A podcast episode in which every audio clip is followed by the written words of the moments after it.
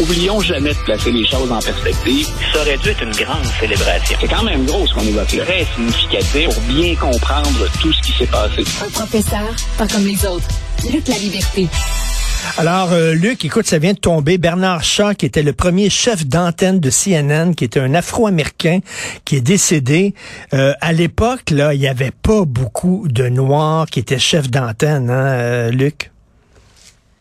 Écoute, on est quand on parle de sous-représentation, c'est souvent, peu importe comment on le récupère aujourd'hui, avec tout ce qu'il y a de débat enflammé autour de la polarisation, ce que Chat fait est vraiment majeur, c'est vraiment déterminant. Tu vois, je voulais te parler, par exemple, plus tard de Barack Obama. Euh, je pense qu'on n'a pas encore pris la pleine mesure de ce que c'est comme symbole et comme réussite. Et effectivement, quand on replace l'arrivée de Chat dans son contexte, c'est un pas de géant qu'on vient de faire franchir à toute une communauté. Et on le répète souvent, hein, c'est des clichés un peu éculés, mais il ouvre la voie pour les autres. Et effectivement, euh, on, remarque maintenant que dans les médias, c'est peut-être pas satisfaisant aux yeux de tout le monde, puis en raison des attentes de tout le monde, euh, mais, mais il a quand même eu une contribution qui est majeure. Tout à fait. Donc, euh, Bernard Chat, qui est décédé, premier chef d'antenne de CNN. Écoute, je sais que, Luc, je peux t'amener sur toutes sortes de terrains. Toi, on t'envoie à balle, puis tu frappes la balle. Tu es un grand joueur de tennis. je veux, je veux toi qui regardes les États-Unis de très près. Et est-ce que tu sens, euh, est-ce que tu sens qu'on est de plus en plus, je dirais, contaminé? C'est peut-être négatif, mais en tout cas, euh, on ressemble de plus en plus aux États-Unis. Quand t'entends des propos comme M. Legault a tenu, ah. euh, de faire un parallèle entre l'immigration et la violence et le manque de respect et la peur et tout ça, c'est du Trumpisme, ça, un peu là. Écoute, c'est toujours difficile à dire, hein, parce qu'on là, on parle de M. Duhem, on a, de, de M. Legault, Pardon, on a beaucoup parlé d'Éric voilà, on a beaucoup parlé d'Éric Duhem aussi Exactement. Euh, récemment. La semaine dernière, là, on l'a associé à une foule de choses. Euh, je pense que la limite d'abord à respecter, c'est un, on peut les associer à certaines choses. Euh, Donald Trump est seul en son genre. Et ce qu'on voit comme manifestation, et ce qu'on voit jamais, il me viendrait à l'esprit de dire que ni Duhem ni M. Legault sont, sont des Trump pour une foule de, de bonnes mhm. raisons en plus. Euh, cette influence-là, là, je dirais que c'est remarquable au 20e siècle. À quel point, depuis la Première Guerre mondiale, on est influencé par ce qui se passe aux États-Unis dans une foule de domaines. J'ai déjà dit d'ailleurs à mes étudiants, premier cours quand j'enseigne l'histoire américaine, expliquez-moi pourquoi vous n'êtes pas américain. Premier exercice, on part à froid ce matin, là, vous jetez ça sur une feuille. Euh, dites-moi pas que vous êtes anglais et français. Je veux savoir que vous n'êtes pas américain. Expliquez-moi ça. Euh, et ils réalisent au fur et à mesure qu'on échange sur leurs réponses à quel point finalement, hmm. puis il y a comme un retour au, au, 21e siècle, à quel point cette société-là a beaucoup d'influence sur nous. Maintenant, ce qu'on attribue à une influence du Trumpisme, moi je le replace dans un contexte encore plus large que ça. Euh, J'abordais la question de la violence justement la semaine dernière en politique, puis je disais à mes étudiants, là on en débat au Québec, puis on a eu des manifestants à Ottawa qui ont occupé la ville pendant un grand moment, euh, on a des manifestations violentes ici, puis des gens comme M. Duhem qui, euh, sans franchir le pas complètement, frayent ou courtisent en tout cas cet électorat qui est très en colère. Euh, je leur disais, c'est un mouvement qui touche l'ensemble des démocraties occidentales. On est même, j'ai envie de te dire, là, c'est plus personnel, on est même un brin en retard, puis c'est une bonne chose sur les autres. C'est-à-dire que on a vu ça en France, cette colère-là. Euh, on l'a vu en Allemagne, on l'a vu dans beaucoup de démocraties occidentales. Puis aux États-Unis, Donald Trump, son entrée en scène, c'est il a comme déchaîné un certain nombre de choses qui restent, qui, qui existaient, qui couvaient, mais là, on a comme déchaîné ces mouvements-là. Et nous, dans les médias, ben, on, le voit avant même, je pense, que les, politiciens le perçoivent. On voit dans les gens qui écrivent maintenant des commentaires.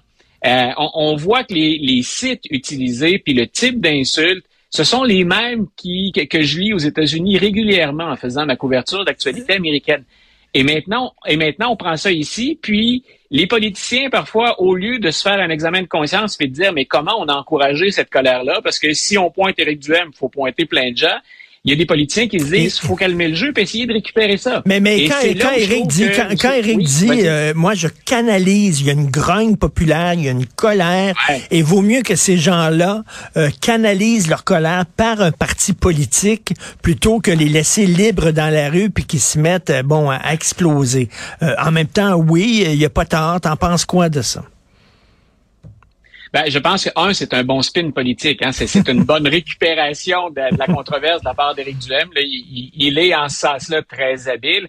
Euh, de l'autre côté, je trouve que c'est jouer avec le feu. Euh, Poiliev fait la même chose au Canada, M. Duhem, Maxime Bernier avant lui, euh, puis encore aujourd'hui, euh, agissait de la sorte. On joue avec le feu quand on fait ça.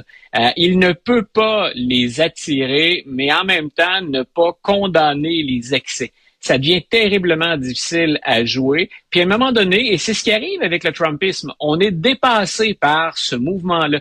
Et moi, je disais euh, à des amis et à des étudiants hier, et pas plus tard qu'hier, enlever M. Trump de l'équation, les forces qu'on appelle le Trumpisme, elles ont été déchaînées. Et il y a des gens qui se ruent au portillon pour prendre la relève. Et Trump est même dépassé par, appelons ça comme ça, l'enthousiasme de ses partisans. Puis c'est pas le départ de Trump qui va calmer ça. On a déchaîné une bête. Hein. Il y a un président mexicain qui a déjà dit ça. On a lâché le tigre. Ben maintenant, euh, arrangez-vous pour le contrôler. C'est ça. Le mur entre canaliser euh, la colère et l'attiser est un mur très mince. Tout, il y, a, comme des gens qui pourraient prendre la défense de M. Legault en disant, ben, ce qu'il voulait dire, c'est que si on a une immigration incontrôlée, qui est pas contrôlée, il y a trop de gens qui rentrent, euh, les francophones se sentent soudainement en minorité, ça va créer un ressentiment, ça va créer une certaine colère. C'est ce qu'il voulait dire. Bon. OK, on, verra. C'est pas évident. Disons que c'était pas, disons que c'était pas, euh, parce que M. Legault, habituellement, dans son entourage, il écoute beaucoup son entourage, son chef de cabinet. Disons qu'habituellement, il est plus habile que ça. C'est pas sa meilleure tournure. Ça n'a pas été sa déclaration la, plus habile depuis le début de la campagne, ou même, je dirais, depuis le début de son mandat. Et, écoute, euh, on s'en va aux États-Unis. Tu veux me parler du 14e amendement? Euh, je le connais pas. C'est quoi le 14e amendement? Écoute, c'est un amendement qui est drôlement intéressant dans, son histoire, c'est parce qu'on vient de l'appliquer dans une cause qui pourrait faire école ou dans une décision juridique qui pourrait faire école. Le quatorzième amendement pour nos auditeurs, il est mis en place après la fin de la guerre de sécession. Maintenant qu'on on s'est battu le Nord et le Sud, à quoi ressemble le pays, puis que fait-on des anciens esclaves? Donc, le treizième amendement va les, va les émanciper, puis ensuite, on va ajouter des amendements toujours pour protéger les nouveaux droits acquis par les anciens esclaves, mais aussi pour déterminer ce qu'on fait des États sécessionnistes. Et le quatorzième amendement, donc, c'est l'amendement qui dit euh, aucun dans, son premier, dans sa première section, si tu veux, les États ne feront rien pour priver euh, les individus de leur, leur liberté, puis donc de l'exercice du droit de vote.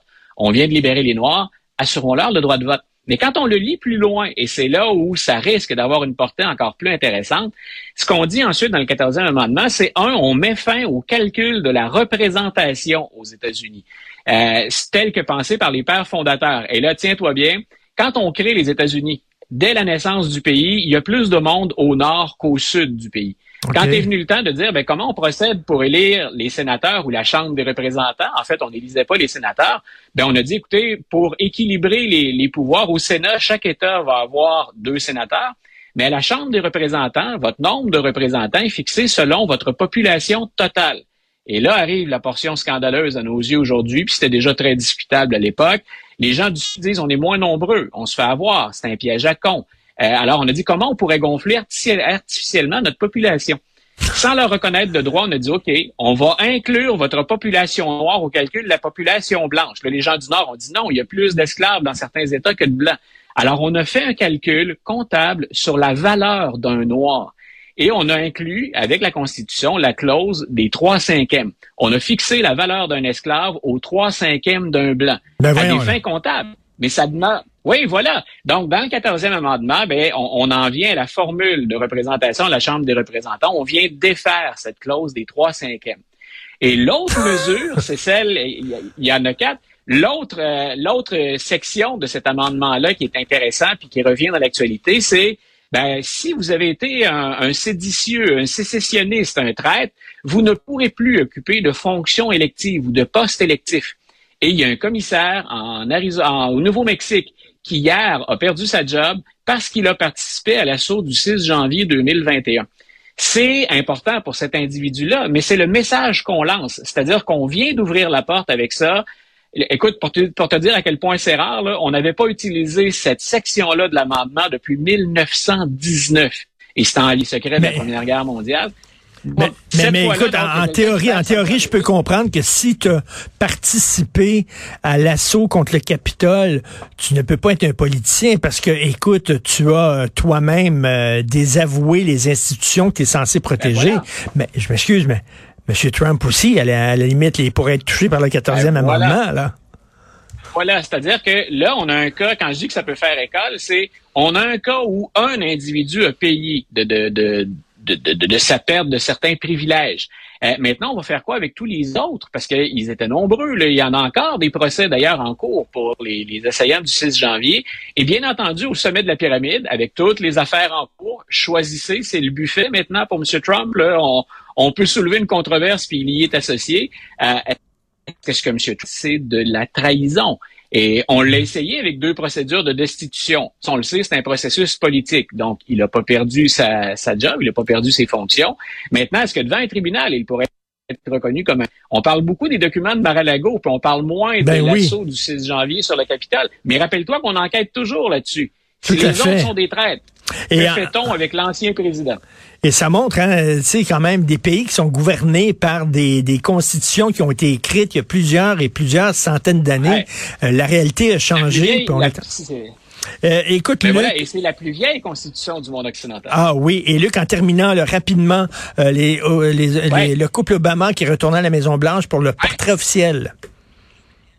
Écoute, il y aurait plein de choses à dire sur les artistes concernés, puis même sur le style des portraits, parce que contrairement à ce qu'on avait pour euh, les, anciens présidents puis les anciennes First Lady, ont leur portrait pour la National Gallery à, Washington, mais on a aussi les portraits officiels qui vont se retrouver à la Maison Blanche. Puis habituellement, ben, c'est plus formel ce qu'on fait à la Maison Blanche. Je voulais en parler un peu aujourd'hui parce qu'on reprend la tradition. Mais Obama, normalement, c'est Donald Trump qui aurait dû l'accueillir à la Maison-Blanche pour qu'on puisse accrocher ben, son portrait officiel et celui de, la First Lady, celui de la Première Dame, Michelle Obama.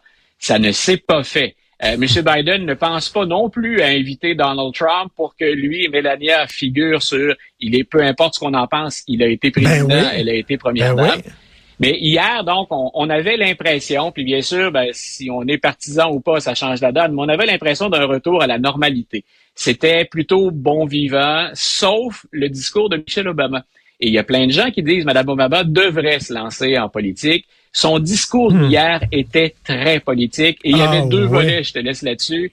Le premier volet, une fille comme moi, mes origines sont modestes, mon père est un opérateur de pompe, j'aurais jamais dû me retrouver ici. Donc, grosso modo, accrochez-vous et c'est possible. Et de l'autre, une charge sans le nommer contre Donald Trump en soulignant le fait que quand on a perdu une élection, bon, on est beau joueur, puis on rentre chez soi. Euh, ce que Donald Trump, bien sûr, a fait, mais accompagné de moult manifestations. Donc, Michel Obama qui joue à sa Hillary Clinton, on verra au cours des prochaines, des prochains mois. Merci beaucoup, Luc. Euh, bonne semaine. Salut. Euh, un grand plaisir, Richard. Bye.